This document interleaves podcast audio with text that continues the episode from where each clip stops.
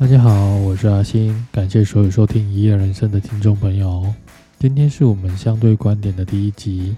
那关于相对观点这个系列，其实我想了有一段时间，从工作观、家庭观、金钱观、爱情观里面，在那边挑，我们到底要从哪一种观念开始说第一集？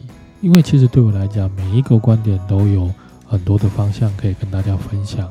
不过我最后还是决定第一集先跟大家聊一下爱情观，因为我觉得爱情观可能对大家，呃来讲比较会有相对的共鸣。废话不多说，我们就进入今天的相对观点的主题。当你喜欢一个人的同时，刚好有人喜欢你，你会接受那个喜欢你的人吗？还是说你会坚持去继续追寻你所喜欢的人呢？大家可能会觉得这是非常绕舌的一件事情，可能听不太懂题我们的题目。那其实它非常简单，其实就是问你说，在爱情里面，你是选择去爱还是被爱？首先在这里先把立场说清楚一点。那在这边的说的就是你喜欢的人，暂时还不确定要不要跟你在一起，或者他也不知道他呃喜不喜欢你。而那一个喜欢你的人，也不是你排斥的类型。不然，其实这个相对问题，我们大家就没什么好聊了，因为你也不可能跟一个呃你反感的人在一起。其实我们今天讨论的这一个去爱跟被爱的呃观念，也算是阿星自己本人的亲身经历，因为呃阿星两种都有选择过，那两种其实都有呃相对不一样的想法跟看法，所以想说在我们相对观点的第一集，跟大家一起来分享。看看大家是不是有更多不一样的想法或观点。首先，其实我觉得讨论这个观点，多多少少都会跟年纪啊、跟感情经历的次数有蛮大的关系。因为就我观察而言，身边的人，呃，发现相对年轻人的观念，大部分都会选择主动去追寻自己喜欢的人。我在想，原因可能是因为，呃，主动去追寻你自己喜欢的人，相对的，呃，比较容易，因为主动权在你的身上，呃，你喜欢对方，其实也不用经过对方的同意，只要你自己认定说，呃，我喜欢他，就像你喜欢一个偶像明星，你也不需要那个偶像明星喜欢你一样，你也可以继续的喜欢他，或者是有一些，呃，所谓年少轻狂，当有人在追求你的时候，你可能觉得说。轻易得到的东西，我不太在乎。我一定要经过一些呃彷徨无措啊、提心吊胆、撕心裂肺的追求过程，我才觉得说这个东西是非常宝贵的，才觉得说这才称得上是真爱。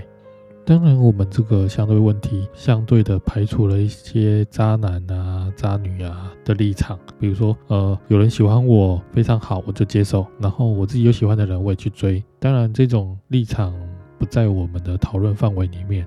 我们的讨论范围就是去追寻你所爱的那个人，还是接受那一个爱你的人，是个单选题，而不能选择复选。其实我们刚刚站的立场是那个选择去追求你的爱情的那一个立场。那但其实你知道吗？当你在这边追求你的爱情的时候，担心对方不知道会不会答应你，烦恼自己配不配得上他。有另外一种人，其实选择了另一个立场，那就是接受身后那一个喜欢你的人。而这种人，我觉得相对的，通常是经过了不少的历练跟现实的摩擦。为什么会这样觉得呢？因为其实对他们来说，过往的经验可能让他们了解到，其实感情是培养出来的。那些在追寻所爱的人，或许能经历一段轰轰烈烈或刻骨铭心的追求过程。先不说追不追得到，即使追到了，但其实随着真正相处过后，他们可能就会了解到，那个当初你拼命追求，在你眼中光芒万丈的男神或女神。其实，在生活中跟你的个性其实不合，在哪里跟你的观念其实不同，你们就无法继续在一起。所以，选择被爱的人，他们觉得当初追求的轰轰烈烈，那些刻骨铭心，不过就是一场过往云烟。这样说起来，其实的确让人家有一点心寒了。有人追你，你不理他，你去追求一个呃，你不一定追得到，即使追到了，相处过后也不一定适合的人。其实我觉得选择去爱或者选择被爱都没有一定的谁对谁错。这样听起来，其实选择被爱的人相对的感觉有点现实，把爱情当做一种投资报酬率在看待。但其实你说，呃，接受那个喜欢你的人错了吗？其实，在经过呃年纪的增长、社会的历练，其实那个投资报酬率，我相信是会无形中在你的生命中产生的。所以我才觉得说，呃，初恋无限好。或者是呃，当初年轻的时候纯纯的爱情，呃，没有夹杂任何的利益，呃，在你在社会上面经过一些呃历练，经过一些社会的呃人际关系之后，你会发现，呃，比较单纯的爱情，比较当初那种纯纯的冲动，是相对难得可贵的。所以那些呃接受被爱的人，他们的想法都是。当有这样的人喜欢你的时候，你为什么不给他一个机会呢？只要我们现在看向了他，其实我已经把幸福的钥匙握在自己的手中了。只要我愿意跟他相处看看，就等于我正在慢慢的打开那扇通往幸福的门。那得到幸福就是如此的简单，为什么要在一开始苦苦追寻一个未知的答案，而无视身旁可以唾手而得的幸福呢？当然，这都是一些比较表面阳光一点的观点。其实，在去爱跟被爱当中，还有比较黑暗一点的观点。例如，你在坚持追寻你那个你所爱的人的时候，对方迟迟都不给你回复。当你整个人的心思都在对方的时候，对方不把你当回事。这时候，人其实是会变的，会由爱生怨，由怨生恨。你会觉得，我为了你拒绝了那些喜欢我的人。我付出了多少的心思，你为什么都没有发现，或者是能接受我的用心？这时候，其实很多的黑暗面的暴力犯罪想法就会开始萌生。这其实也是长久以来社会上感情层出不穷的社会事件原因之一。因为这其实就是人性。人跟动物最大的差别，不就是人会思考？那会思考，其实就会有七情六欲。这都是无法避免的，但我们如何用我们的智慧去避开、去克服这些负面事件的发生，那就是一个很大的学问了。讲到这边，其实有一点离题了。回归正题，既然爱人的人有黑暗。